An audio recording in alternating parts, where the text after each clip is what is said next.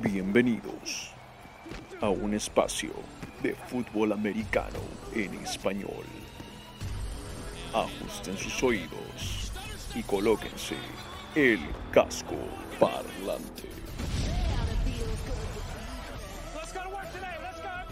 This is where you get a job, man. Compete. One day at a time, one rep at a time. Let's go to work, boys. Hola, hola, hola, hola, ¿qué tal? ¿Cómo están todos? Y tengan muy, pero muy buenas noches y bienvenidos a este su y nuestro casco parlante live y también en formato de podcast. Ya saben, somos tres locos que hablamos de la NFL, la National Football League, el fútbol americano profesional de los Estados Unidos, totalmente en español. Mi nombre es Simón Carpio, me encuentran en Cicalo Sports en Twitter y por supuesto conmigo, como todas las semanas, y espero que nunca más falten, los dos pilares de este programa, ellos son Rodstad y David Thornberry. Empecemos saludando a Rodstad, a mi querido Demole Rod, Rodrigo Delgado, ¿cómo estamos en esta noche? Muy buenas noches a todos, mis queridos fanáticos. Buenas noches a ustedes, por cierto.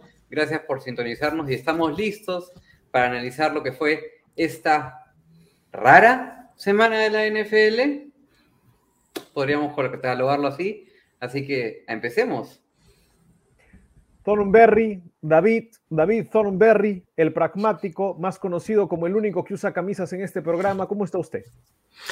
Buenas noches, señores. Definitivamente para mí esta ha sido la semana más entretenida hasta ahora. Bueno, solo vamos tres de esta temporada, ¿no? Pero esta ya empieza a mm, caracterizar lo que es la NFL para nosotros, esta liga emocionante en donde pasan locuras, cosas raras, cosas alucinantes todas las semanas. Mi preferida hasta ahora, a pesar de que los malditos Seahawks me siguen haciendo renegar, este, esta ha sido mi semana preferida hasta ahora.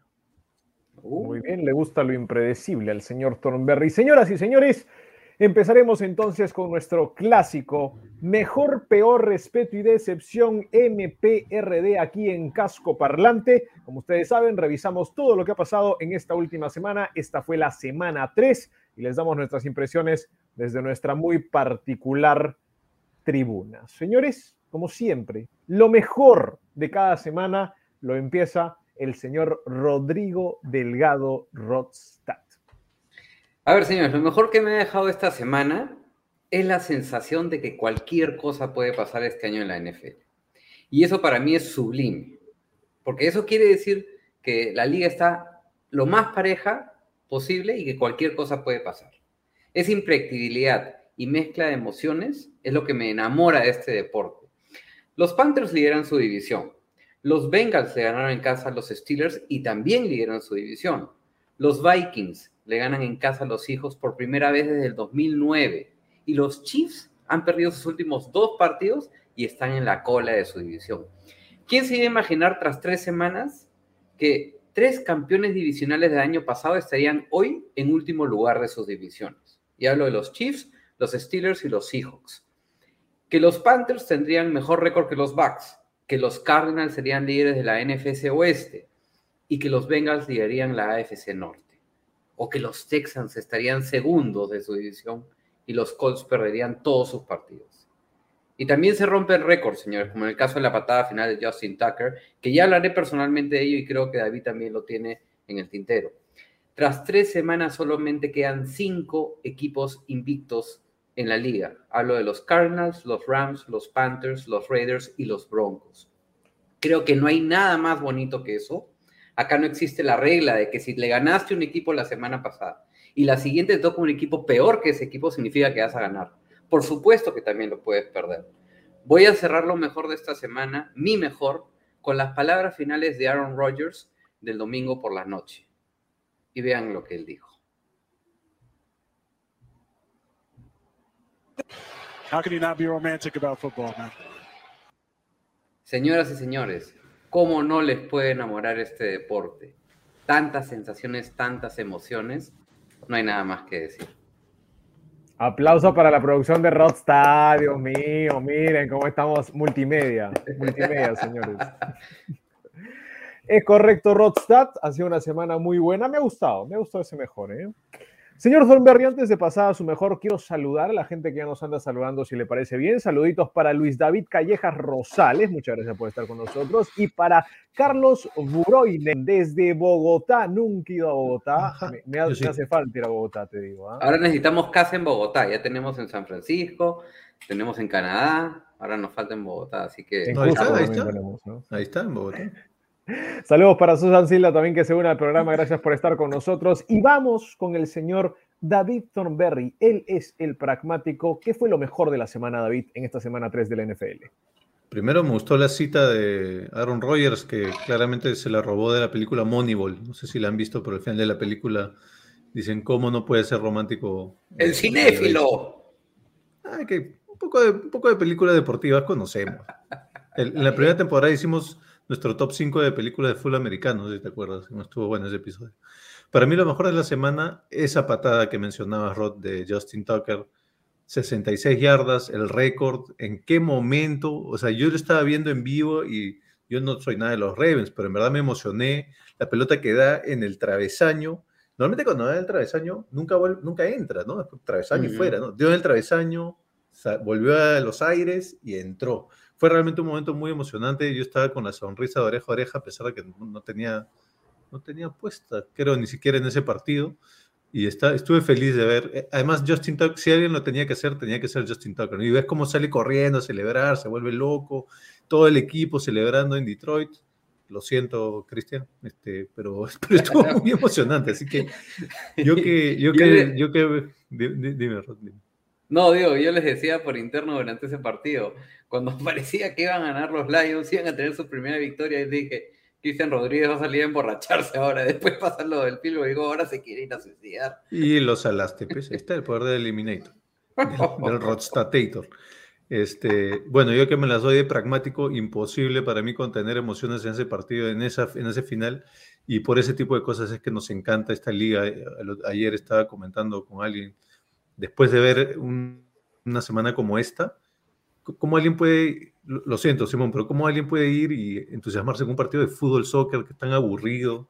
Este, en fin, por este tipo de cosas es que am- am- amamos este deporte.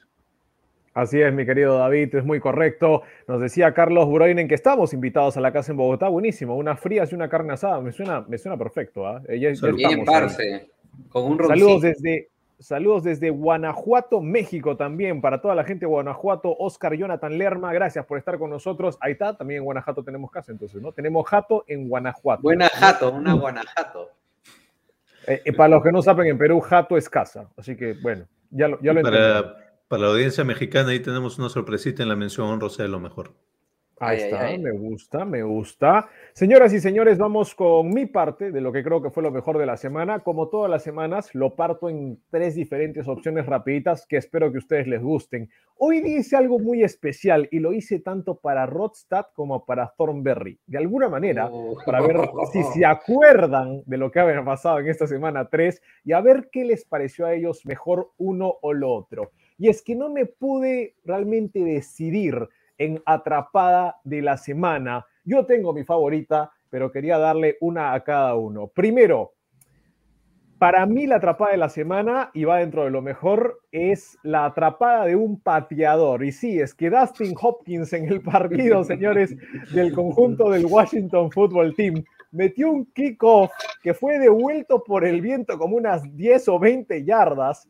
De ahí fue tocado por uno de sus compañeros, tocado por un jugador de los Bills y finalmente la pelota antes de caer al suelo cae en las manos del mismo pateador que se hizo un autopase de aquellos. Entonces, creo que nunca he visto un pateador atrapar una pelota que estaba en el aire tanto tiempo. Lo más cercano que tuvimos fue el pase que le hacen a, me parece, Sanders a Hake en esta jugada especial que hicieron los Dolphins el año pasado, pero esto ya era de otro mundo. Nunca antes visto que un pateador despeja y de ahí la atrapa. Excelentes manos de Hopkins. Le hace falta un receptor al Washington Football Team. Puede ahí hacer alguna pruebita, ¿no? Para ver si ayuda de alguna manera a Heineke.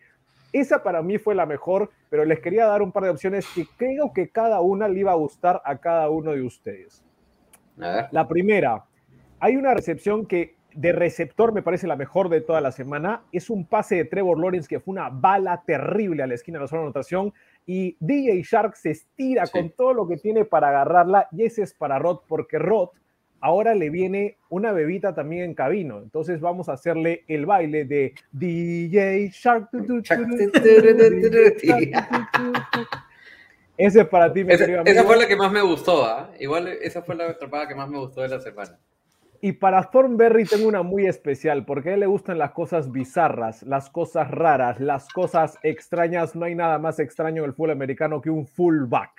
Y la jugada Mm, es de los Raiders, en la cual Peyton Barber corre con el balón, lo taclean tan fuerte que la pelota sale disparada en el aire. ¿Y quién aparece? Super Ingold. Alec Ingold, señores, para atrapar el fumble, que no la pierdan. Y en la siguiente jugada, John Gruden lo recompensa con un pase a la zona de anotación, touchdown de Ingold.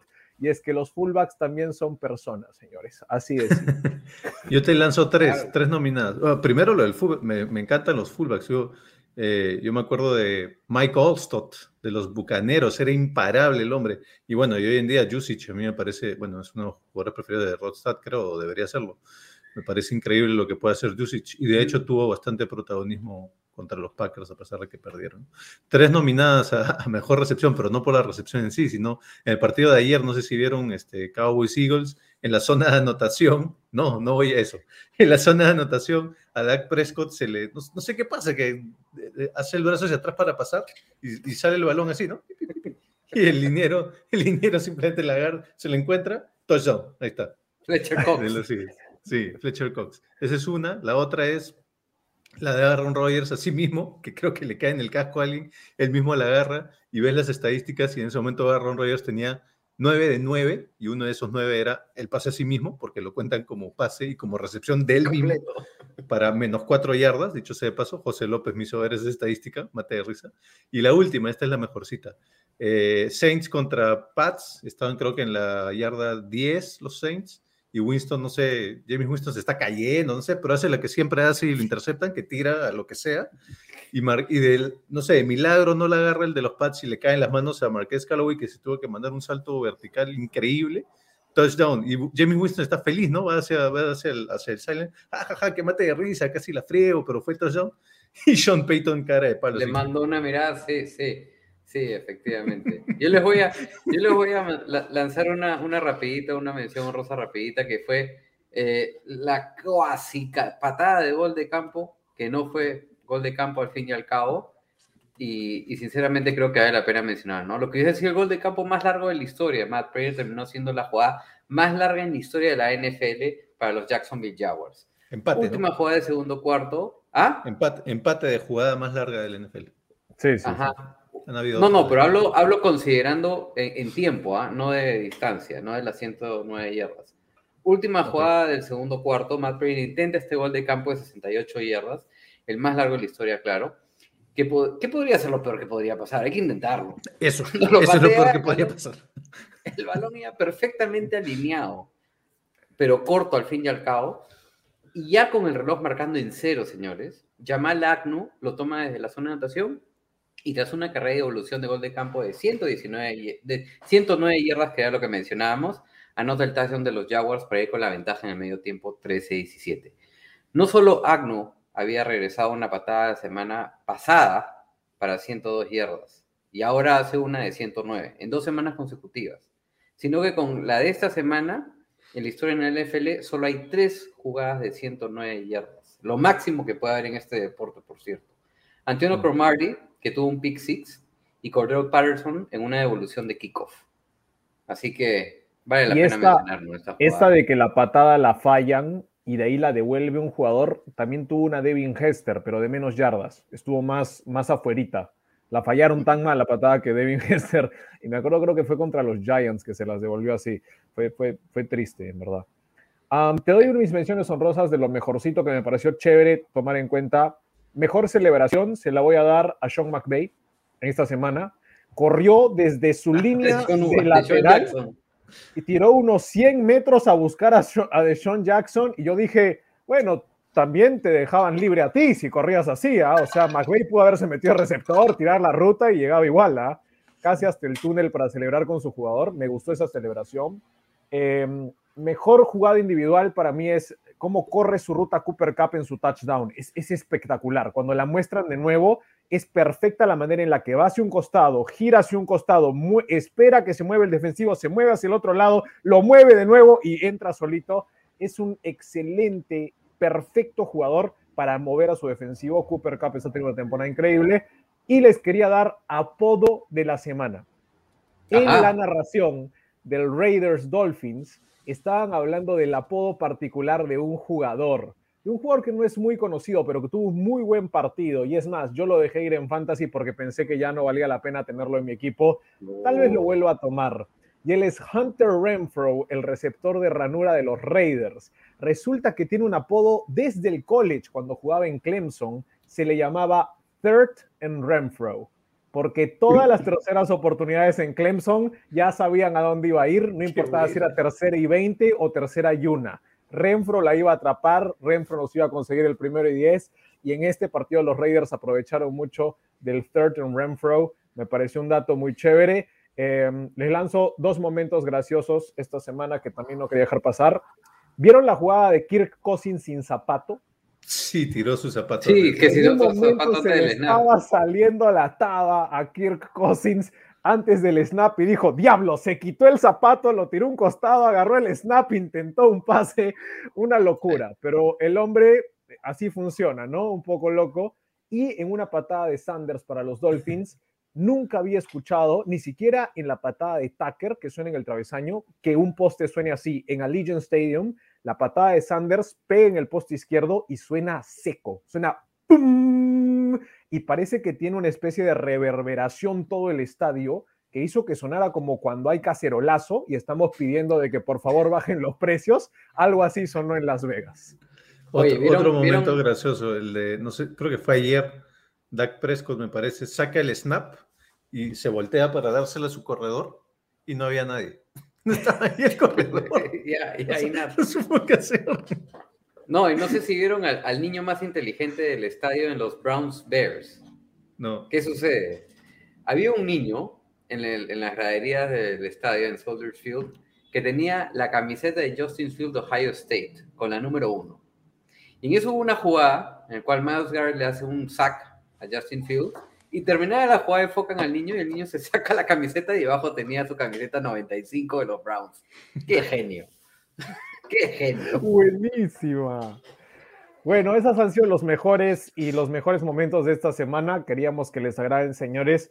Daniel Buenrostro Díaz, saludos, nos dice el rompequiniela, sin duda la victoria de Chargers contra Kansas City. Vamos a hablar, saludos a toda la Ciudad de México. Rubén Corona nos manda saludos, saludos para Rubén y saludos para Fernando Morris, nuestro gurú, que nos dice andaba en otra. Bueno, ahora. Sí, que claro con los resultados que tuvo los Giants, obviamente tiene que estar en otra, pues no hay otra. Simón, este, ya que tenemos gente justamente de Colombia, justamente de México y justamente de Perú, ¿me das chance de mi mención honrosa? ¿De lo mejor? Claro. Por favor, por favor, láncela. Te la pongo, por supuesto. Producción, por favor. Mientras tanto, voy saludando, voy saludando, desde el RIMAC a Cris Mirabal, nuevo suscriptor. Eso me gusta, muchachos. Bien, bien, Cris. Ahorita, ahorita le mando un, un saludo especial a Chris. Y todos. yo, ese lo conseguí yo, por si acaso. ¿eh? ah, y todos, ¿ah? Rubén, este, todos los que se están viendo por primera vez, Rubén, Carlos, eh, Luis David y por supuesto también el, el gurú y Daniel, suscríbanse al canal de YouTube de Casco Parlante que recién está nuevecito, está calentito y estamos ahí sumando a la tribu. En fin, mención honrosa de lo mejor de la semana para mí danzas típicas de México, justamente de Colombia y de Perú, en el entretiempo del Chargers um, Chiefs, por el, ahí, bueno, dice, por el mes de la herencia latina, ahí tenemos las danzas típicas de nuestros respectivos países, este, en la NFL, así que eso me pareció digno de, notar. Me gusta. un, saludo para, para Cristian que chambea conmigo en, en Globant. Ah, muy bien, muy bien. Ahí está. Vamos, Cristian, termíname ese, Honduras Cashin para mañana, por favor. Auspicio, auspicio, auspicio, huele auspicio. Muy cierto lo que dice Oscar, ¿ah? Todo puede pasar en partidos divisionales. Es verdad. Esta semana no Hablaremos de eso. Hablaremos de ese partido también. Señoras y señores, es momento de pasar a un momento muy importante en nuestro programa, es la parte favorita del único hombre que tiene camisa el día de hoy, es lo peor de la semana y empezamos con David Thornberg.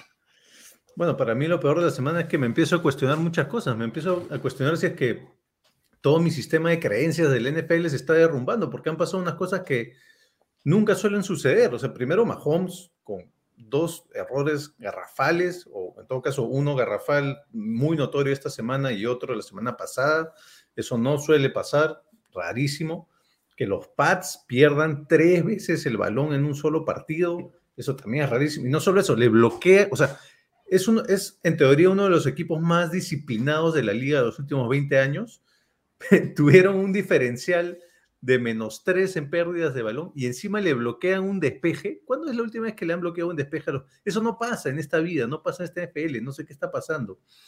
Que los Jaguars, lo decía Rod, dos partidos seguidos con devoluciones de más de 100 yardas, los Jaguars. No sé qué está pasando, estamos todos locos, me da miedo, no sé si se está derrumbando todo nuestro sistema de creencias. Eso para mí, el tener toda esta incertidumbre en la mente, eso para mí es lo peor de la semana. Man, ya. Dale, Simón. Vamos entonces con mi peor de la semana. Yo no tengo ningún problema con las incertidumbres del señor Thornberry. Yo lo que sí tengo un problema. Espérate, espérate, momentito. Qué raro, ¿no? Lo peor de David, en cierta manera, ha sido como que lo mejor para mí, ¿no? Esta impredictibilidad. Por algo los tengo uno a la derecha y uno a la izquierda. El angelito y el diablito.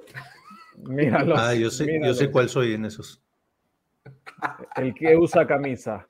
Ah, señoras y señores, vamos con mi peor de la semana.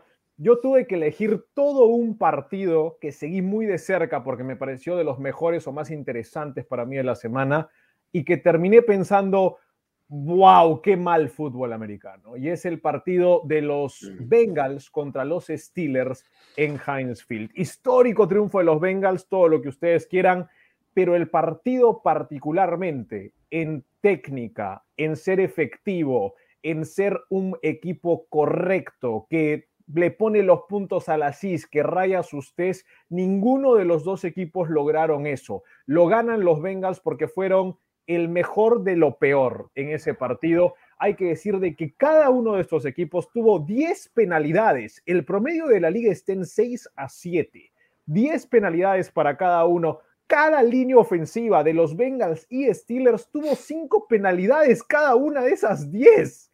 Penalidades que no entran a la cabeza de un ser humano normal, como por qué vas a hacer un holding cuando ya pasó el pass rush y ya tiraron el pase, ¿por qué sigues agarrando al liniero defensivo? No lo entiende nadie. ¿Cómo es que el centro de los Bengals tiene un false start, pasan tres jugadas y tiene otro? No, tú eres el centro, no, no puedes estar haciendo eso. Hay cosas que no se entienden en este partido, pero realmente los Steelers fueron lo peor de lo peor en este encuentro, no solo por las penalidades, sino de que hablamos de las lesiones y cómo jugarían los suplentes. En uno de los touchdowns de llamar Chase, Melvin Ingram decidió de que no era importante taclear con la correcta técnica de, de tacleo, simplemente iba a tirar su cuerpo contra el muy corpulento receptor de los Bengals y de ahí dejarlo pasar. Fue touchdown del conjunto de los Steelers. Un par de jugadas más tarde, Melvin Ingram decidió enterrar a Joe Burrow después de que la pelota había salido como tres años antes. Entonces, hay ciertas cositas que hacían que el partido se vea feo, se ve ensuciado, muchas capturas a Big Ben, intercepciones de ambos corebacks que deberían ser corebacks por encima del promedio en esta liga. Boswell falló un gol de campo de 42. Eh, eh, era increíble el partido que yo en verdad me senté a ver y sentía que era caos tras caos tras caos. Ese para mí es el peor de la semana. Se lleva la victoria el conjunto de los Bengals, pero no es necesariamente un buen equipo, así que no se entusiasmen con este Cincinnati. A ver, antes de, pasar a leer los comentarios, cierro con mi peor. Eh, la primera mitad del derrudo de los Ravens y hablo claramente pues de Marquis Brown. Esa primera mitad que tuvo fue terrible, señores. Eh, y casi les cuesta el partido. O sea, contra los Lions, los primeros dos cuartos de Marquis Hollywood Brown fue de llorar. Dejó caer un pase de touchdown que lo acabamos de ir de la yarda 25 en segunda oportunidad. Dejó caer Dejamos caer el internet de Rod. Otro y dejó caer. ¿Qué? El internet no aguanta tu video, creo. Marquise Brown dejó caer tu video también. Mejor ciérralo. Ah, no me digas. Ah, ¿qué no? ¿Se ve mal? ¿Se ve mal? ¿Lo- ¿No lo ven bien? Te cortaste, te entrecortaste. Ah, bueno, eso pasa siempre. Pero a ver, que el Bueno, público decida, pues, ¿qué prefieren? ¿Escuchar Miren ahí. o ver el video? Bueno, creo que ver el video. Ahí al final podían ver a, a ¿cómo se llama? A John Harbaugh que estaba tratando de tranquilizar a Marquis Brown, pero en verdad tú le notabas clarito cómo le salía la vena de- de- del cuello porque quería matarlo al pobre. Entonces, eso para mí ha sido lo peor. Empato rapidito con mi mención en rosa, lo mencionaba David, los Chiefs, en todo su conjunto, en especial su defensa, ¿no? Tienen que hacer algo para mejorarla. 10 de las últimas 12 derrotas que ha tenido Mahomes en su carrera han sido contra equipos que les han anotado 30 o más puntos. Solo dos se han anotado menos de 30 puntos. Y los Chiefs han permitido que se les anote 25 o más puntos en los últimos cuatro partidos, señores. Esto no sucedía desde el 2008. Y ojo, como decía, no todo es la defensa, el ataque también tiene parte de la culpa. Mahomes ha demostrado ya ser un simple mortal. Antes nos sorprendíamos cuando los Chiefs perdían un partido. A estas alturas ya lleva tres intercepciones. ¿Qué pasa? Cuidadito, cuidadito. ¿Qué pasa?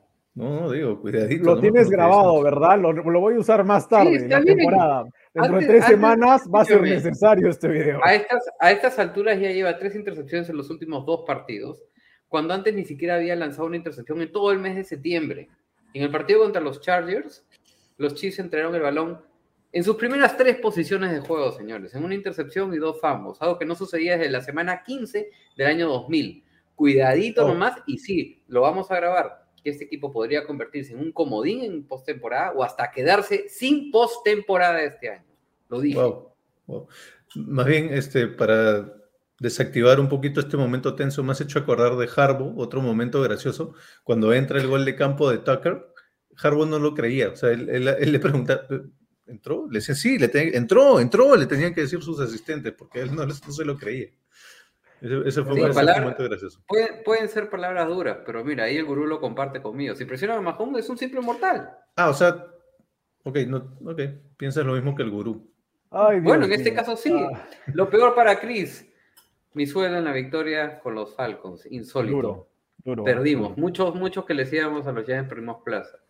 Muy indisciplinados. ¿A quién se Steelers y referirá? Bengals. Steelers y Bengals. Ajá, eso es cierto. Omar, lo mejor para mí fue lo peor para ustedes, porque los rivales de sus equipos me dio plata. Bueno, yo tenía el spread más 8 de los Packers, así que estaba tranquilo a pesar de que los 49ers perdieron de una manera insólita. También Saludos tienes, a el Luis over de Rodríguez. los, también tienes el over de los 49ers a final de temporada. Vamos a ver qué tan tranquilo estamos. Eso va a doler, ¿ah? eso va a doler. ¿ah? Ay, ay, ay. Saludos, mejor mandemos saludos. Saludos a Luis Rodríguez de Colima, México. Un gran abrazo para ti. Ahí el gurú te manda un mensajito, Simón, que te pones exigentes con los Bengals y los estilos después que le fuiste a los Eagles en el Monday Night. En Monday Night. ¿Le fuiste a los Eagles? No. Le fui a los Eh, Eagles, claro. dije que los Eagles ganaban y honestamente puede pasar cualquier cosa en ronda divisional, dijimos, ¿no? Entre divisiones. Y muy. ¿En el pique muy- tenías a los Eagles? Sí. Ah, ya. Y muy, muy de acuerdo con lo que dice Rubén. Mahomes tiene un exceso de confianza y hasta cierta soberbia. Se le está viendo un poquito de soberbia. Dos deditos de soberbia. Y por eso No le están pasando esos errores. Estoy de acuerdo. Han- ahora han tomado a Josh Gordon. No sé qué, qué tanto necesiten en ofensiva. Creo que más necesitan en defensiva. Señores, y finalmente para Imper Fernal, los partidos se ganan en las trincheras. Te cuento, Roto, una cosa importante Dale. de la defensa de los Chiefs y que creo que da un poco de contexto a lo que es este equipo. Eh, para este partido en particular, que fue tal vez el partido en que se vio peor la defensa de los Chiefs esta temporada, eh, faltaba un jugador que también faltó en el Super Bowl y que también fue clave no tenerlo contra Tom Brady el año pasado, que es Willie Gay, que es el linebacker que el año pasado era novato y este año es de segundo año que lo trajeron en el draft porque era el linebacker que puede cubrir tight ends, el linebacker que puede cubrir receptores desde el backfield, el linebacker que puede apoyar en jugadas de pase. Y al no tenerlo, no tienen un buen reemplazante. Y eso sí, eh, se vio en el Super Bowl, tuvo que jugar Neiman y en este partido también.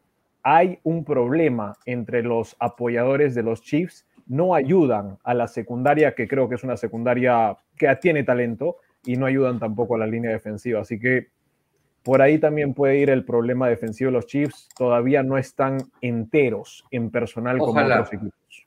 Ojalá que sí. Lo cierto es que la división de la AFC West está más competitiva que nunca y eso me encanta.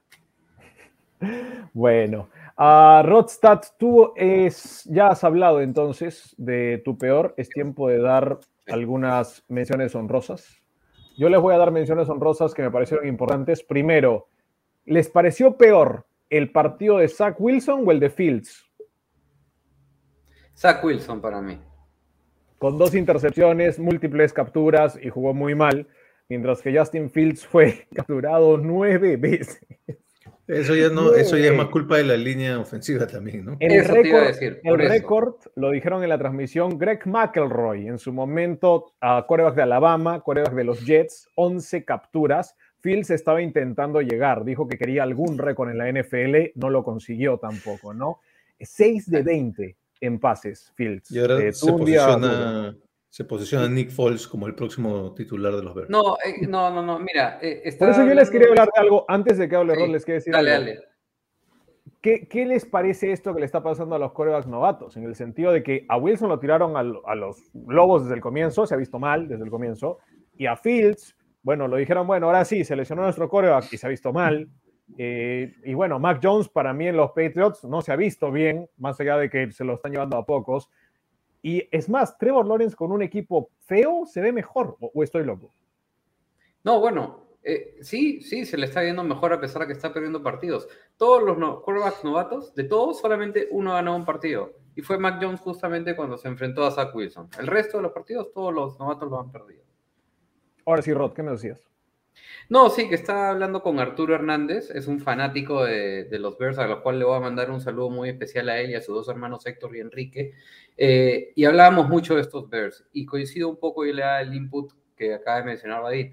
No podemos evaluar a Justin Fields en base a un partido en cual la línea ofensiva le falló por completo. O sea, yo no puedo decir si Justin Fields es un buen partido o es un mal partido. Creo que mi veredicto es que hizo un partido incompleto. Porque no, no se le puede. Y yo creo que los Bears deberían apostar por él contra los Lions. Si hay algo que los debe sentir tranquilos a los, a los Bears, es que McNaghy no ha perdido, creo, nunca contra los Lions. Entonces, no creo que deberían irse por Nick Foles.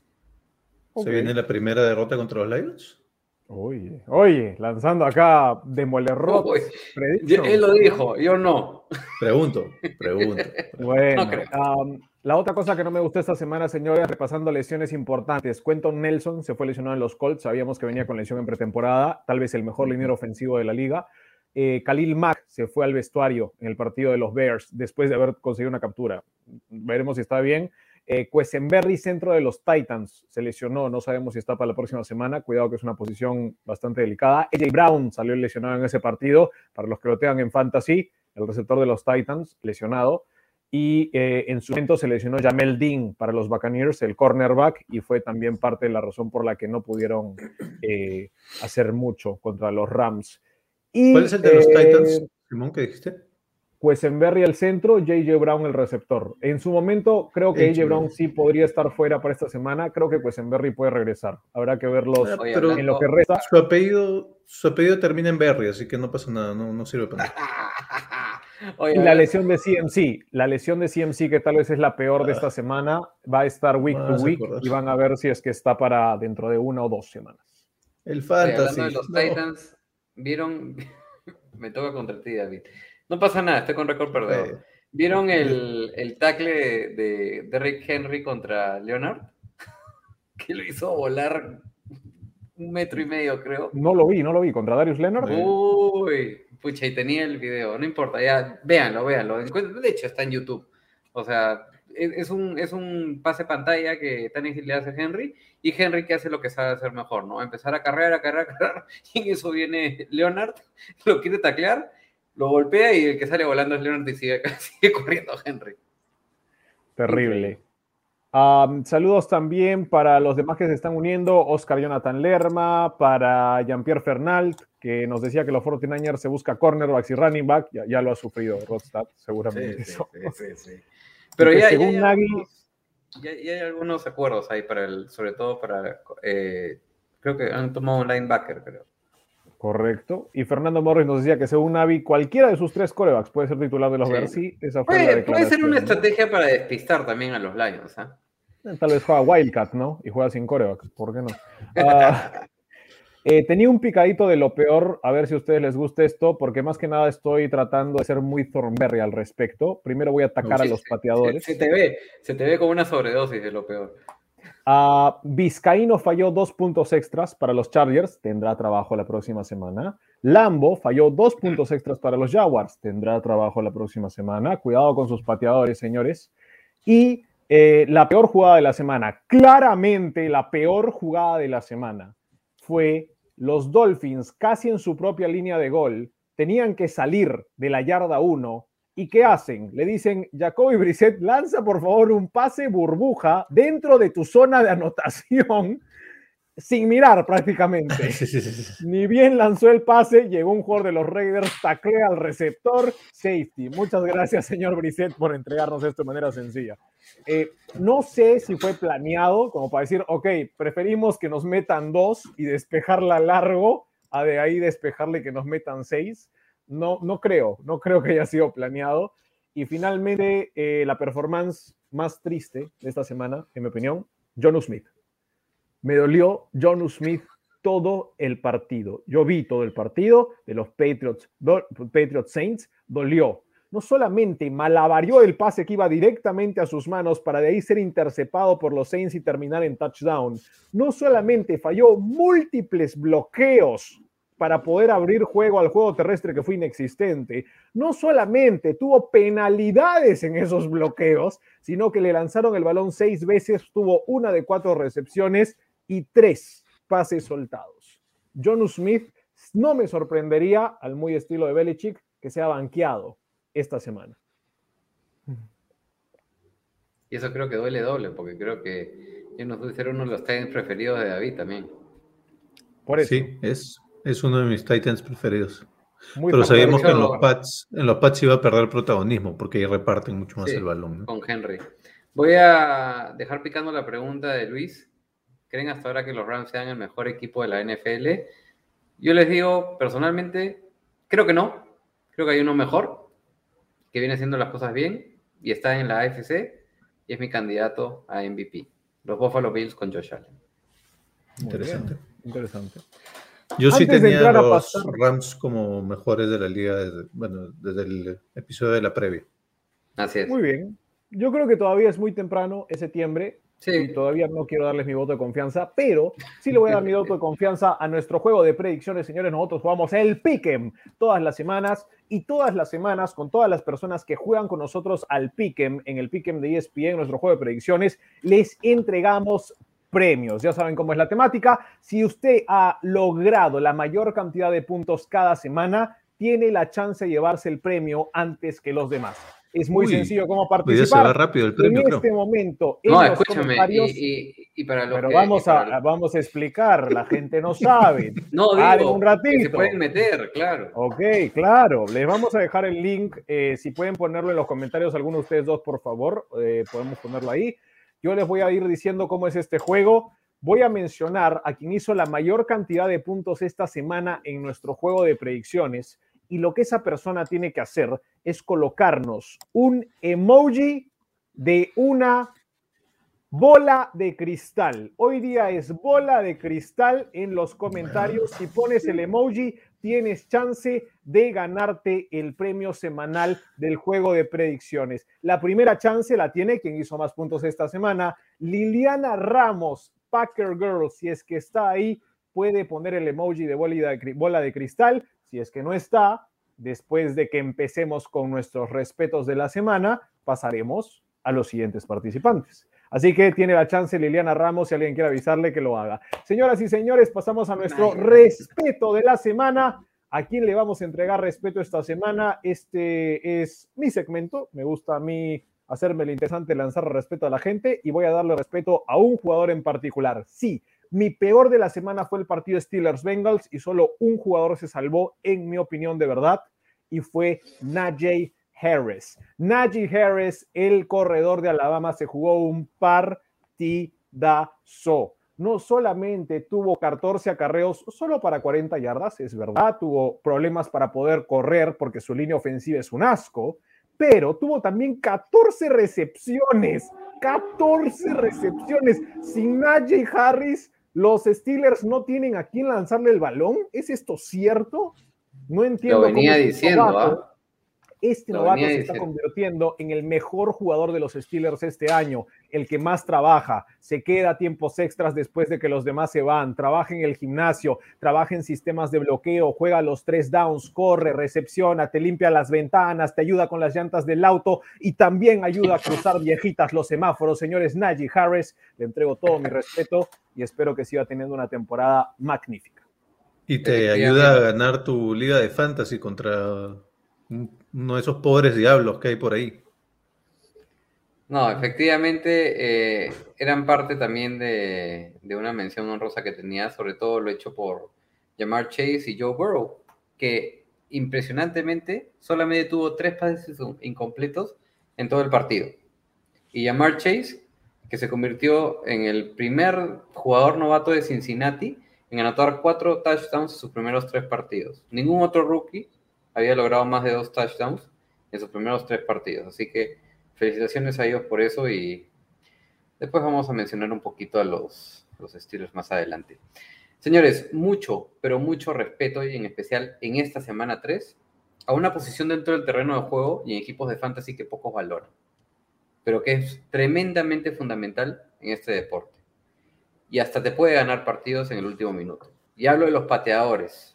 Hay que darles respeto a cuatro de ellos, porque ya sabemos que para el caso de Simón fue mención honrosa de lo peor, algunos de ellos, que le dieron la victoria a sus equipos en el último segundo de sus partidos. Empezaré con John Wei de los Atlanta Falcons, que no solo gracias a él los Falcons lograron su primera victoria de la temporada, sino que cortó una racha de siete, perdón, siete derrotas consecutivas de su equipo, la racha más larga de la franquicia de los Falcons desde que Matt Ryan fue drafteado en el 2008. Se encargó no solo de ganar el partido, teniendo un partido perfecto cuando se le necesitó, no falló nada, sino que extendió el récord pateador de los, o sea, perdedor, mejor dicho, de los Giants de 5 y 40 desde el 2017, cuando van por debajo en el marcador en el medio tiempo.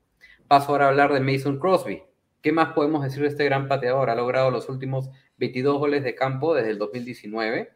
El año pasado Crosby se convirtió en el primer pateador en la historia de la franquicia de Green Bay en no fallar ni un gol de campo en toda la temporada. 16 de 16 en el, en el 2019. ¿Cómo ha, o sea, como lo ha hecho antes? Se encargó de cerrar el partido el domingo por la noche y gracias a la gran actuación de Rogers, ¿no? que lo hizo con un broche de oro para la victoria de los Packers, su segunda victoria en la temporada y cortar el invicto de San Francisco que recibirá en la semana 4, por cierto, a los Seahawks. Así que ese partido va a estar interesante. Y de Green Bay paso a Las Vegas Raiders. Daniel Carson viene haciendo un trabajo silencioso, admirable como pateador de los Raiders. Con su gol de campo de 21 yardas en el tiempo extra logró bastantes cosas, aparte de la victoria para su equipo, señores. Cortó la racha de cinco partidos seguidos que los Dolphins habían ganado en overtime desde la semana 4 del 2012. Luego, no solo permitió que sus Raiders empiecen la temporada con un récord de 3 y 0 desde el 2002, año en que llegaron al Super Bowl, sino que esta victoria le significa a su equipo la novena de 10 partidos en que los Raiders se fueron a tiempo extra. Su única derrota fue en la semana 15 del 2020 contra los Chargers. Finalmente, logró posicionar a los Raiders como el primer equipo en la historia de la NFL en ganar sus primeros tres partidos de la temporada contra equipos que ganaron al menos 10 la temporada anterior. Un logro tremendo lo que vienen haciendo los Raiders, que lideran su división junto a los Broncos, ¿no? Y finalmente, lo mencionaba David, Hablaremos del pateador más importante de la semana y hablo de Justin Tucker. Rompió el récord de la patada más larga de la NFL que lo tenía Tom Davesy de los Saints en el 70, que logró un gol de campo de 63 yardas, y creo que Matt Prater tenía uno de 64. Esta derrota duele, duele doble terriblemente a los Lions, porque fueron justamente esos Lions que Dempsey les hizo ese gol de campo el 8 de noviembre del 70. Ahora el verdugo fue otro, pero al mismo equipo. Así es, señores, es la segunda vez en la historia de los Lions que una derrota de gol de campo sirve para establecer un récord de la NFL. la patada de 66 yardas y con un porcentaje de probabilidad de 10.4%, no solo establece el récord ya mencionado, sino que le permite a Tucker anotar 16 goles de campo de 16 intentos en el último minuto del partido, la mayor marca sin fallar desde el 83. Lamento mucho extenderme, muchachos, pero ese era mi respeto y creo que valía la pena mencionar esos datos. Ahora que has mencionado a los pateadores, me, has hecho, justo estaba pensando en esto el, otro día y ahorita has mencionado a, tres. ¿Ustedes han pensado en cuál es su top 5 de pateadores ahorita, actualmente? ¿Actualmente o, previo a esta semana? Actualmente, digamos, esta temporada. Les lanzo rapidito los que yo, los que yo estaba pensando la semana pasada, porque son los tres que tú has dicho, Tucker, Crosby y Carlson. Sumo McManus de Broncos y Sanders de Dolphins. Eso sería, ese sería mi top 5 ahorita, creo. Yo tenía Butker también de los Chiefs, con Tucker, con McManus de los Denver Broncos, ahí sí coincido contigo. Y. Crosby. Y Prater. Yo te diría algo que creo que hay que tomar en cuenta. Sanders ha estado fallando goles de campo esta temporada. No me gustó este Ese de los Dolphins, ¿no? Exacto. Y no es por tirar a mi equipo en todo, pero Folk tiene ahora un récord. Creo que ha metido sus últimos 35 goles de campo o algo así. Entonces hay que tomarlo en cuenta, más allá de que patea poco y patea máximo de 45, no te va a patear de más, es un veterano que ya la pierna no le da. Pero Nick Folk, calladito, se ganó el puesto um, por segundo año consecutivo. Em, Entra tu top 50. El pateador que a mí me gusta este año y que hay que tomar en cuenta. McLaughlin de los Browns. Me gusta mucho. Me gusta muchísimo McLaughlin. Y McPherson no es malo tampoco, me parece que es el de los Bengals, ¿no? Entonces, esos novatos, interesantemente, parece que pueden tener una carrera muy buena. Hace tiempo que no teníamos dos pateadores novatos que demuestren tanto. Me gustan los dos. ¿Nadie tiene, tiene... ¿Ya no? Eh, no sé, Todavía no sé, habría que darle un poquito más. Ya le tienen separado ya ahí el, el bozo pues para, para Tucker en el Salón de la Fama, ¿no? No para él, sino para su pierna. Eso está como para comerlo con salsa barbecue. Ah, señores, saludos a Silvester Carcamo que nos dice, hola muchachos, lo único que quiero además de que hablen de mis Raiders, ya hemos hablado de tus Raiders, lo siento, llegaste tarde, es que chanquen sin piedad a los Bears, a Nagy Fields, su offensive line, que ninguno se salve, también lo hemos hecho. También. Le, dimos, le dimos pero tanta, chancada, ya está, ya está llegando la ambulancia. Es verdad, pero nos alegra que Silvestre esté con nosotros porque antes de que Thornberry dé su respeto de la semana, vamos a decirle a Liliana Ramos que llegó muy tarde, lo siento, ha perdido la chance de quedarse con el premio semanal eh, de quien hizo más puntos en nuestro piquen. Y vamos a darle la chance a cinco personas. Si alguno de los cinco pone en los comentarios un emoji de bólida de cristal, se gana el premio semanal de casco parlante en el Pick'em de ESPN. Las cinco chances van para Joel Prada, Roger Hurtado, Russell Reyes, Alberto Heck o Cito Lanza. Si alguno de los cinco está en este momento, que ponga una bola de cristal en los comentarios. Tiene todo el momento hasta que David Thornberry termine de hablar para tratar de ganarse el premio semanal. Mi querido David, respeto esta semana. Hiciste el corte estratégico ahí para que no llegue a Miguel Tataje, bien jugado. Y hablando de Miguel Tataje, quiero mandarle un saludo especial a Silvester. ¿Por qué lo ato con Miguel Tataje? Porque Silvester también forma parte de Ends Owners. Y el otro día estaba leyendo un artículo que él escribió sobre la previa, muy entretenido porque hace, hace comparaciones. Hablaba de, no me acuerdo de qué línea ofensiva que, te protege menos que, me imagino que se refería a ti, Simón, porque Rod y yo ya no estamos en esas, pero que te protege menos que el preservativo que tienes en tu billetera hace cinco años. Ese tipo de analogía se manda Silvestre. Muy entretenido, léanlo en Ensoners. Este, mi respeto. cinco años me parece excesivo, pero bueno. Esa es la analogía que él hizo, no lo sé. Este, mi respeto. Em, eh, mi respeto para, digamos, eh, quizá un cambio de guardia en la NFL, porque han habido equipos que tradicionalmente son buenos y tradicionalmente son bien entrenados, que lo decíamos en la previa, nosotros nos parecía que las diferencias entre entrenadores era amplia y probablemente debería darles ventaja, pero que esta semana perdieron contra equipos que tradicionalmente son malos y tradicionalmente no son bien entrenados. Entonces, por ejemplo, hablamos de un Chiefs Chargers, ¿no? Chiefs, en donde que tienen a Andy Reid, claramente, digamos, un, veterano y uno de los mejores entrenadores quizá de todos los tiempos, contra un Brandon Staley que, bueno, todavía no lo podemos evaluar, pero ciertamente es un entrenador nuevo que no tiene la misma experiencia que Andy Reid, ¿no? Y en ese partido, a pesar errores de los cuales ya vamos a conversar, pues los Chargers igual lograron llevarse el, el partido, ¿no? Igual cuando hablábamos del Steelers Bengals, claramente Tomlin es mucho mejor entrenador que Zach Taylor. Zach Taylor lo teníamos en, el bolo entre los que más pronto probablemente eh, podrían ser despedidos de sus equipos. A pesar de esa diferencia, no importó, igual los Bengals pudieron ganar. Otro ejemplo, bueno, en este caso igual ganaron los Ravens, pero los Lions les trajeron muchos problemas. Para mí, Harbaugh probablemente es un entrenador top 5 ahorita. Dan Campbell creo que tuvo una, una experiencia anterior, una temporada antes de entrenador hace tiempo, antes que su experiencia ahora en los Lions. Claramente un, cualquiera diría que Harbaugh es mejor entrenador que Campbell por trayectoria. Bueno, Campbell no lo hizo mal y casi que gana el partido. Necesitaron un récord histórico para poder, ganar el partido. En menor medida, quizá los Seahawks contra los Vikings, Pete Carroll también es de los mejores entrenadores, Mike Zimmer nunca realmente ha sido considerado uno de los mejores entrenadores, pero es un equipo más o menos de tradición, al menos reciente, bien afianzado contra un equipo joven, como son los Vikings, en donde una vez más ganó el equipo joven. ¿no? Así que quizá estamos ante ciertos cambios de paradigmas y una nueva ola de talento que está viniendo. Esa es una explicación. La otra que no quiero pensar es que el coaching ya no es tan importante en la NFL. No quisiera llegar a esa conclusión. Así que probablemente es más lo primero. Correcto, David Thornberry, gracias por esa explicación. Me gusta, me gusta el análisis que ha hecho. Eh, le voy a dar un poquito más de chance esos cinco que mencionamos para el premio del Piquen, dando mi mención honrosa de respeto.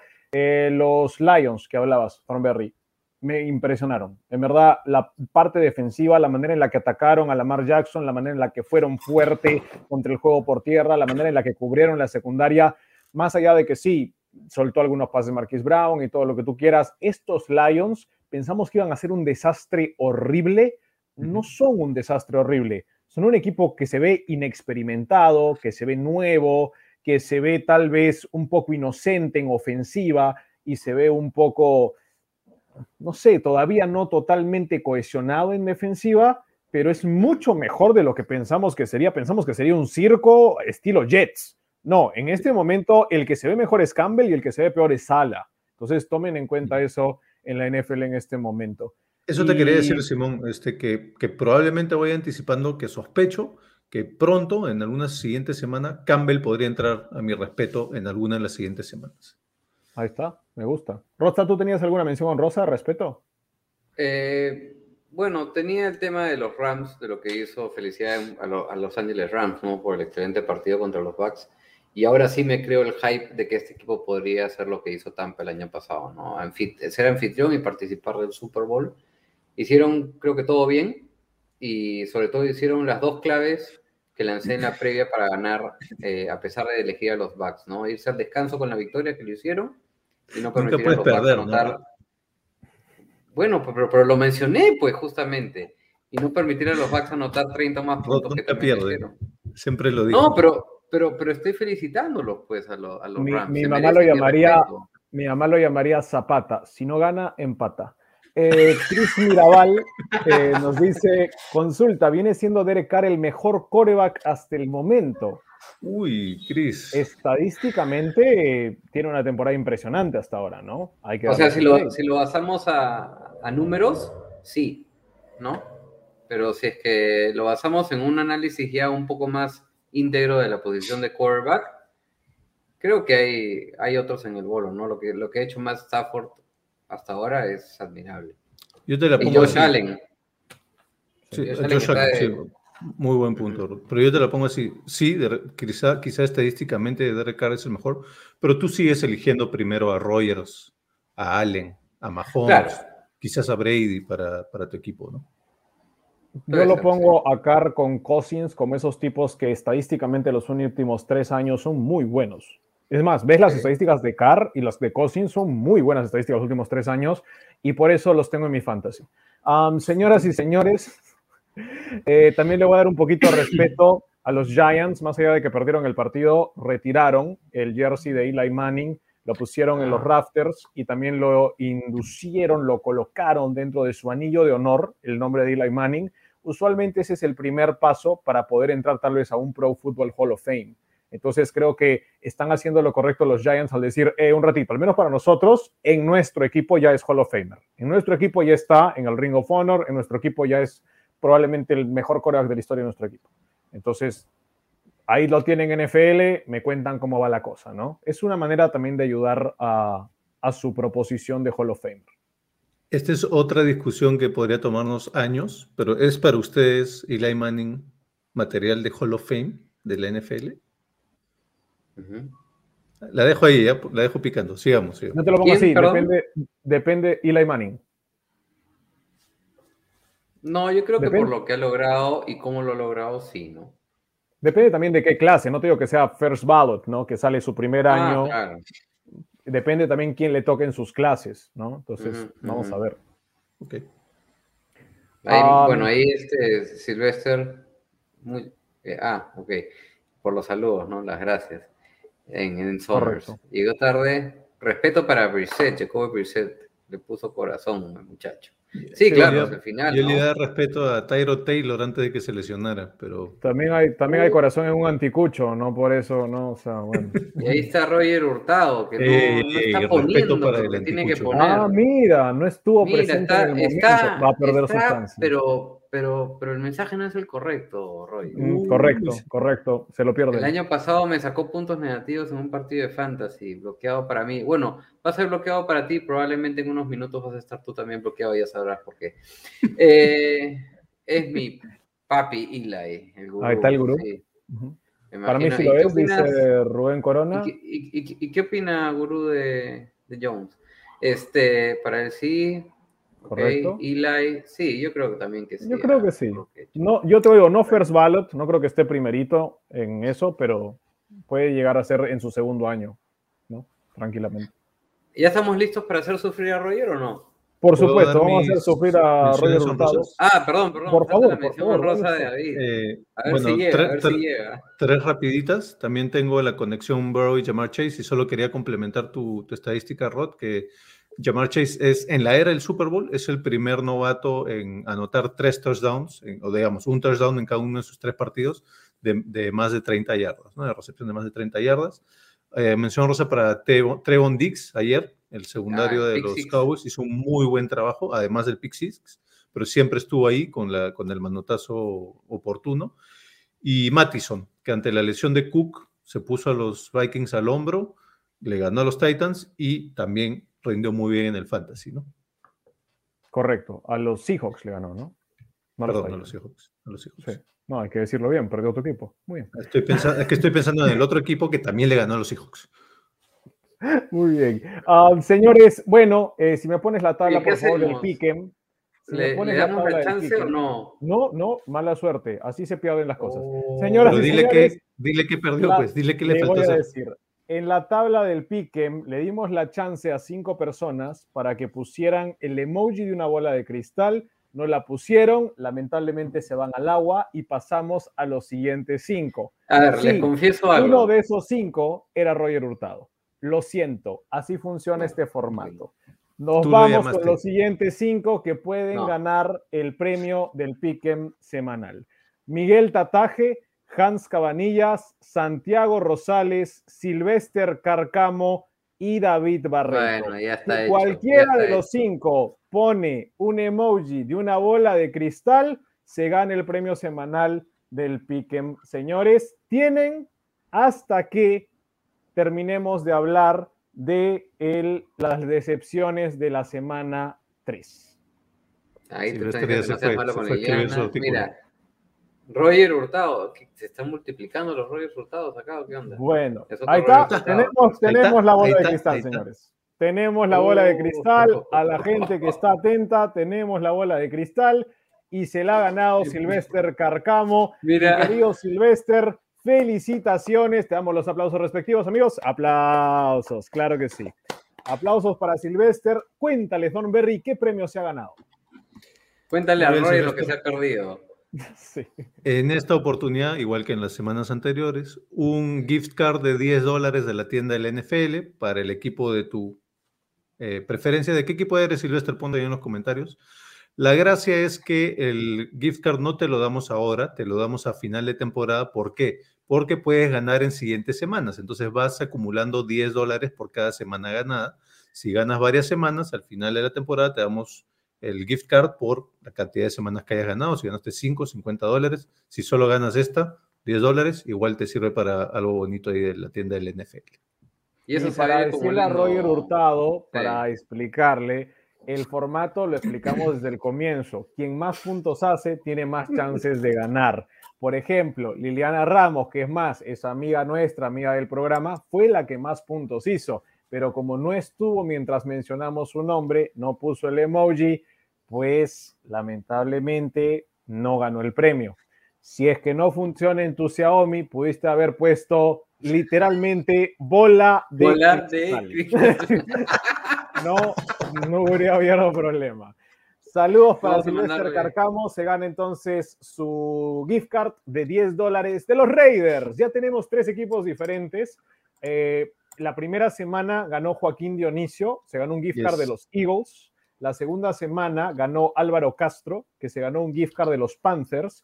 Y ahora Silvestre Carcamo, que se gana el gift card de los Raiders. Ya saben, es muy fácil participar entran al link que está en los comentarios, que hemos puesto como casco parlante, Rodstad también lo ha puesto, apretan, entran al Piquen y aunque no hayan jugado desde la semana 1, pueden jugar desde ahora. Jueguen con nosotros, elijan sus picks de cada semana si quedan como el mejor, tienen más chances de ganar el premio semanal y quién sabe, tal vez hasta para el final de temporada todavía llegan a tiempo de ganarse uno de los dos primeros premios que tenemos. El primero, pelota de fútbol americano original de parte del el profe, el coach Santiago Rosales. Saludos para él, que también estuvo para ganarse el premio, no estuvo en el programa, mala suerte.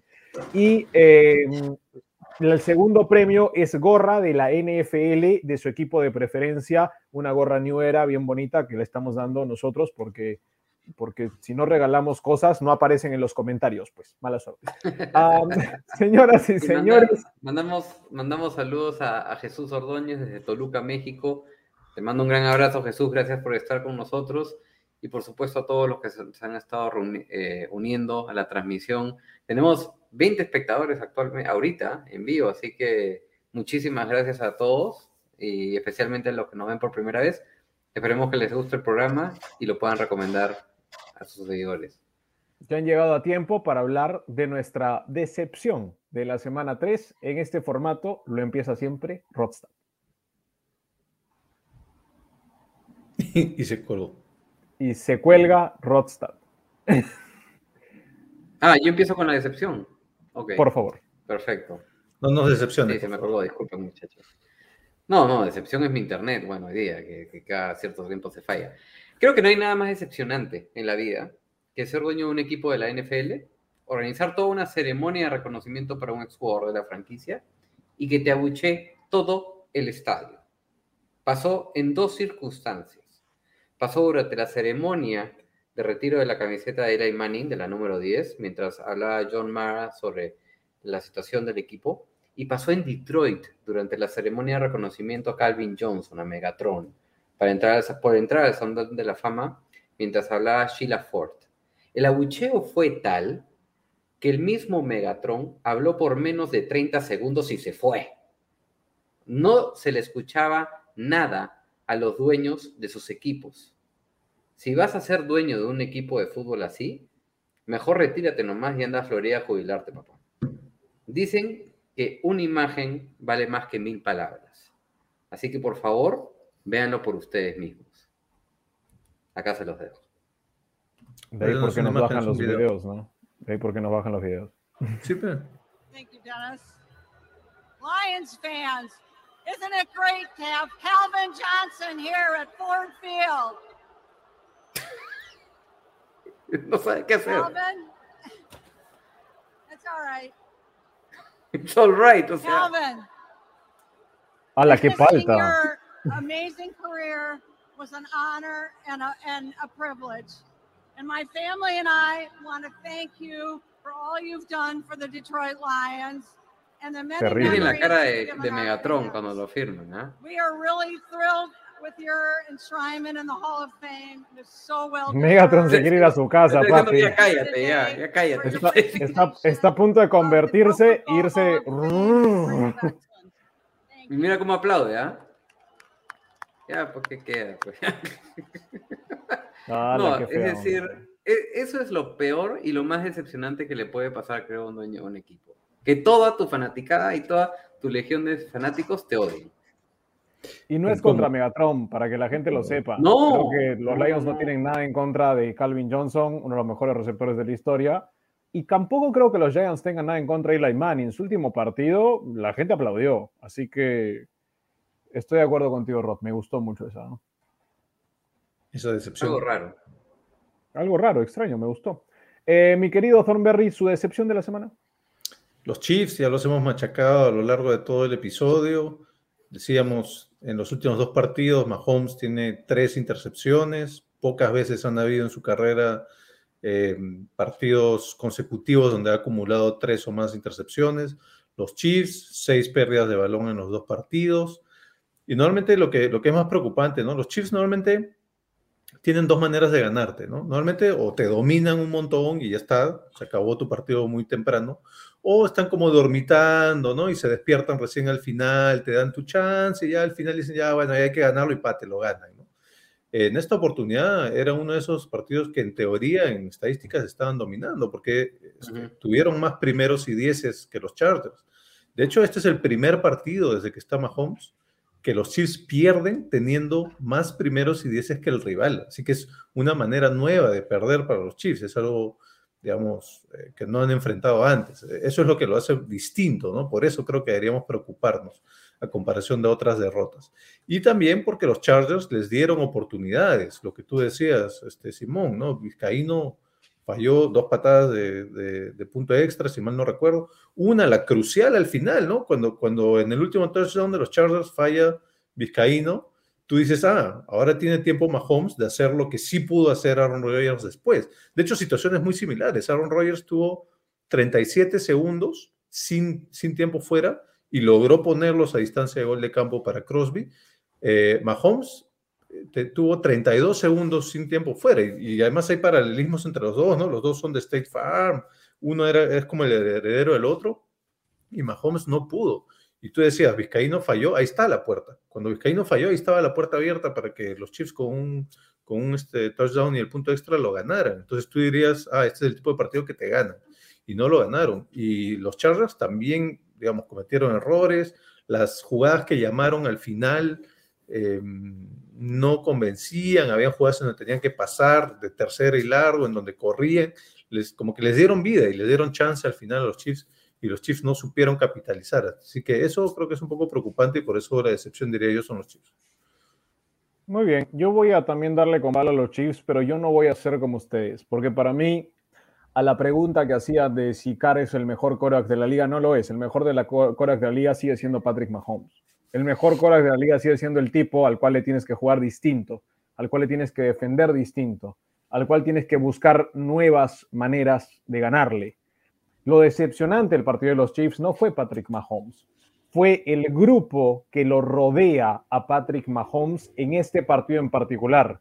Los Chiefs sí tuvieron tres pérdidas de balón seguidas en sus tres primeras posesiones y es por eso que pierden el partido. Porque en esas tres posesiones estaban a punto de romperlos a los Chargers y meterles tres touchdowns seguidos. Mahomes estaba imparable hasta que le lanza un pase a Kemp, su segundo a la cerrada o tercero, que no puede atrapar. Sí, estuvo un poquito lejos, pero si te choquen las dos manos, tienes que atraparlo.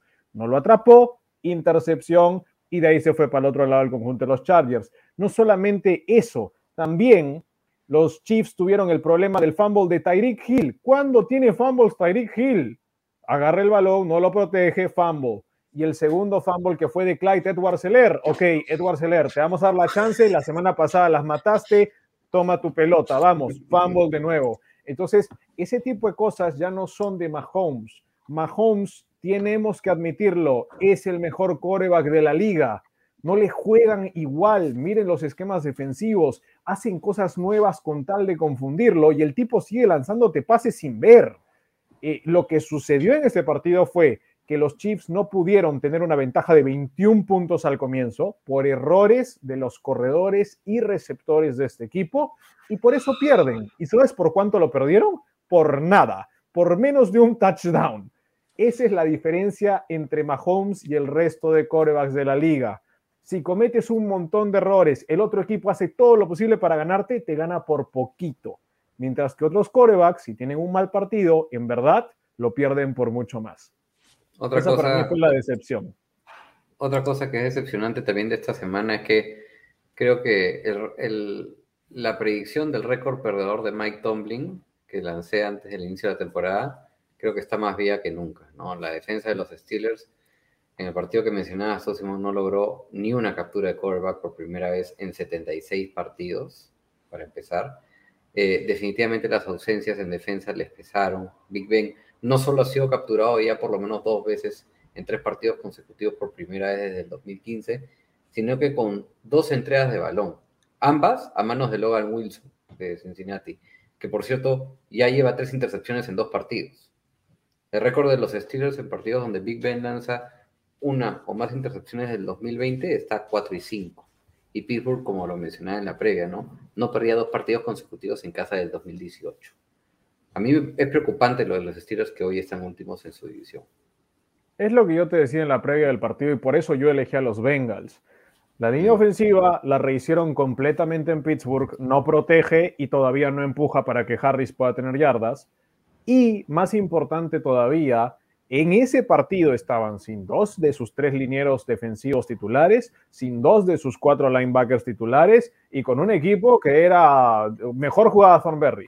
O sea, Mm. Honestamente, por eso no tuvieron Tampoco, capturas. tampoco. Se les fueron sus cuatro principales cazamariscales, sus cuatro mejores cazamariscales no jugaron.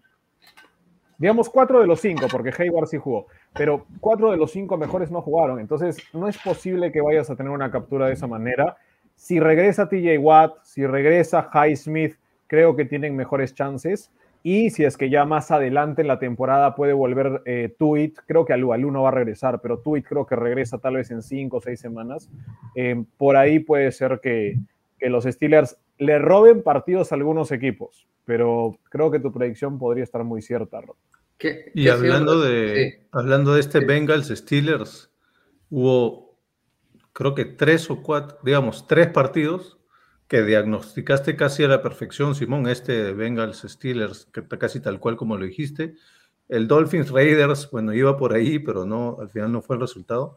Pero el, eh, el Packers 49ers, ¿no? Tú decías, digamos, yo, yo le fui a los, a los 49ers, creo que Rod, tú también. A los no Packers. No, fue Packers los conmigo, sí. Pero, pero tú, Simón, dijiste, no, acá la diferencia y la razón para los Packers es, no, eh, va a ser eh, partido de una posesión y los Packers sí tienen a esos que te ganan en, un- en una posesión.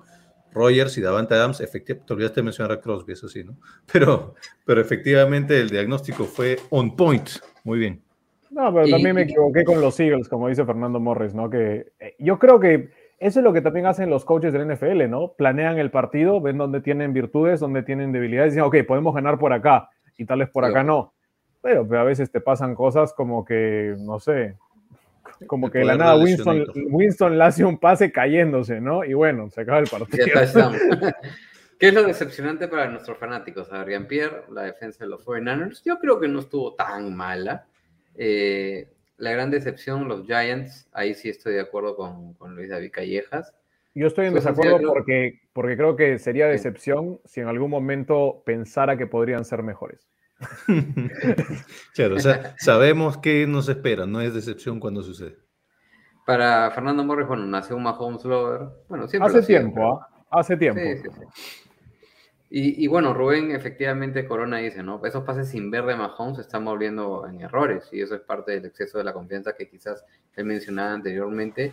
Y sí, claro, es de los mejores que no, que no abuse, que no abuse. Saludos también a Rodolfo, que llega tarde. Él es el fanático pues, de los Bengals, que decía que los Bengals iban a ganar, así que Rodolfo debe estar muy contento. Sí, está feliz como una lombriz.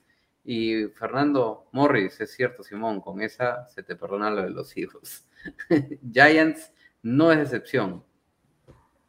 Estaba cantado. Vamos a ver. Perdían contra los Falcons. No sé si estaba cantado. Ah, y lo que me decía Rodolfo más temprano en la tarde, el jueves Burrow le vuelve a ganar a Trevor Lawrence haciendo esa, esa final colegial entre LSU y Clemson. Vamos a ver Y es un buen momento entonces, muchachos, para elegir nuestro pick del jueves. Bien rapidito, Jaguars o Bengals para el partido de Thursday night. Rod. Bengals. Oh, bueno. Cincinnati, Bengals.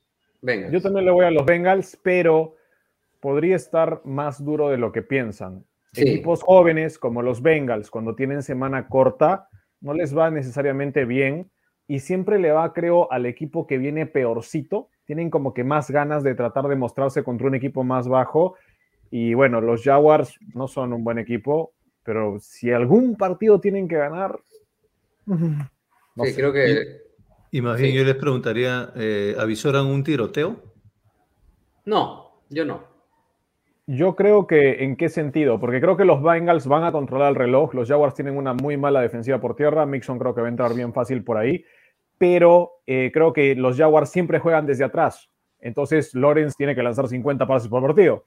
Eh, es peligroso, pero lo hace. Entonces, de ese, de, de ese lado sí, puede haber tiroteo al final, Lawrence lanzando un montón de pases, pues En el sentido de que la línea creo que está de puntos, creo que está en 46. Es bajo. un ¿ah? 26-20, un 26-21. Over, me parece, ¿le me parece over? bajo. Me parece bajo porque Lawrence tiene la capacidad de hacer 20 puntos casi a cualquier equipo y los Bengals, más allá de que tienen muy buen pass rush, tienen algunos problemas todavía en la secundaria. El backside cover, ¿no? Yo creo que le iría al, al over. Claro, yo quizás buscaría, trataría de buscar ver si hay un over 42, 43 por ahí, para sentirse Y un te digo algo más- interesante. Recién Urban Meyer el partido anterior se dio cuenta que James Robinson sabe jugar, porque no lo utilizó casi nada hasta que en todo un drive dijo, a ver, Robinson 10 yardas, Robinson 12 yardas, Robinson 15 yardas, Robinson touchdown. Y recién se dio cuenta y dijo, ah, bueno, hay que usar este chico. Ah, bueno, si no vemos la NFL el año pasado, estamos totalmente fuera Hasta, de hasta que se dio cuenta, porque lo tengo en mi fantasy. Bueno, ya saben, James Robinson va a ser parte de nuestros consejos. Señoras y señores, así cerramos nuestro mejor, peor respeto y decepción de esta semana. Gracias por estar con nosotros aquí en Casco Parlante. Lo hacemos todos los martes, reaccionando a lo que fue la semana del NFL. Todos los sábados hacemos los picks para los que son nuevos y elegimos a nuestros ganadores de cada semana. Los días viernes a sábado están saliendo nuestros consejos de apuestas para que puedan saber este, a quién no apostarle, porque somos malísimos.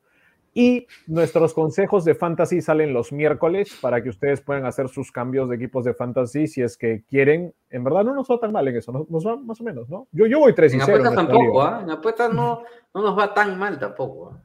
Hay yo, que, yo- yo estoy en negativo. yo creo que no. Bueno, Quisiera pensar que no, al menos. No, no, tú no. Si- Simón está en negativo, tú y yo estamos en positivo, pero realmente. Bueno, pero No, positivo, positivo. Porque Dios es grande. Saludos a toda la gente que ha estado en el chat con nosotros, en los comentarios. Luis David Callejas Rosales, gracias por hablar también de los Bengals. Roger Hurtado dice garantía del gurú. ¿Puedo apostar mi bono? Bueno, yo, yo te diría el bono es algo más de Rodstad. Él sabe de apostar. eh, La FPs. dinero. No, La FP. no apuesta en el bono. Jean-Pierre Fernández dice es el quinto año de Shanahan. ¿Cree que firme por seis más o algo así? Seis más me parece excesivo. Tal vez le dan tres más, porque por ahora no ha mostrado más después del Super Bowl. Ah, y Fernando Morris se queda con la boca bien abierta. Cuidado, que acá hay gente que, que aprovecha eso.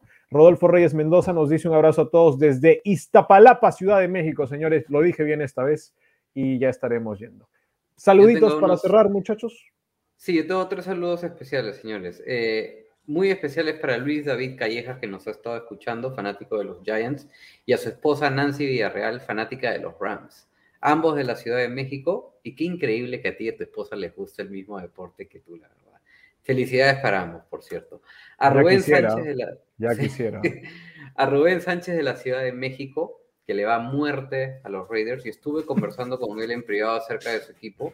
La verdad que una conversación muy amena, un buen análisis completo, y no quería dejar de extenderle nuestro saludo y agradecimiento, ya que me comentó que nos estaría siguiendo y viendo en diferido. Y saludos también, lo mencionaba, a los hermanos Hernández Rojas de Teciutlán, perdón si no lo mencioné bien, México, a lo de Arturo, Enrique y Héctor. Y la verdad que hablaba con Arturo, que es fanático de los Bears, y su historia es digna de comentar. Desde siempre a ellos tres les ha apasionado la NFL y tanto así que formaron el primer y único equipo de fútbol americano en Teciutlán. el equipo tiene ya 10 años y han logrado tres títulos y tres subtítulos en diferentes categorías. Claro, Todo si es el un único equipo. ellos. No, pues, pero de, has dicho es el primer y único pero equipo. de distintas ciudades, pues, no ya, solamente de esa ciudad. Todo Ah, un ok, orgullo para ellos y naturalmente también para su ciudad. Es más, el casco de su equipo comparte tres detalles de cada uno de los equipos que le siguen cada uno de los hermanos. Los Steelers, los Titans y los Bears. Me mandó una foto y sinceramente es espectacular. tienes? Así que la puedo Debe, descargar. debe me ser, debe ser una espada de hierro incrustada en un oso, ¿no? Algo así. No, no, no, no. No, no el, el logo es El un oso oso, la está ellos se llaman, e- ellos se llaman los Grizzlies, pero en los detalles de más del casco comparten detalles específicos de estos tres equipos. Un gran saludo a ellos, que están muy atentos al programa. Hablé con Arturo en- y la verdad es un tipón. Le mando un gran abrazo. Hay que poner la foto en, en nuestras redes. ah, Yo también la quiero ver. Sí, la tengo, me la mandó por privado, se las voy a pasar. Buena historia, Rod. Me gustó Storytime. Me gustó. Usted no va a saludar a nadie. No, bueno, me, me sorprende lo que dice Rod de que, de que tiene envidia de que tengan, las esposas tengan el mismo gusto del deporte. Si a, a Lorena y él le gusta el mismo deporte, el shopping. Es verdad. Bueno, un saludo para Qué quien hace las camisas de Thornberry. Gracias. Gracias, gracias. gracias. A que lo auspicia. Yo tengo un montón de saludos, pero ninguno especial, así que a, to- a los nuevos oyentes, gracias por acompañarnos. Sí, sí, muchísimas gracias a todos los nuevos oyentes que nos siguen. Ah, es Grizzlies, claro que sí. Es- es conocido ese equipito, ¿eh? Ahora resulta que Irma es la esposa, ¿no? Sí. Señoras y Arturo, señores, Ahí está Arturo. Ahí está está. Arturo. Gracias a todos los que estuvieron con nosotros en esta linda noche. Esperamos volver a verlos el día sábado. Chequen nuestras redes sociales. Estamos en Facebook como Casco Parlante, estamos en Twitter como arroba Casco Parlante y en YouTube como Casco Parlante. Ahí pueden encontrarnos y pueden seguirnos, pueden ver nuestros capítulos anteriores. También búsquenos en Spotify como Casco Parlante si solo quieren escucharnos y les da aversión nuestros rostros. También pueden hacer eso. Eh, y nada, compartan esta publicación, denle like, ya saben todo lo que tienen que hacer. y síganos en el canal de al YouTube. Muy importante. Suscriban, denle a la campanita de notificaciones como si fuera el cuerpo de Tom Brady. Señoras y señores, nos vamos. Entonces el día de hoy. Tengan muy buenas noches y hasta el sábado. Chao. Let's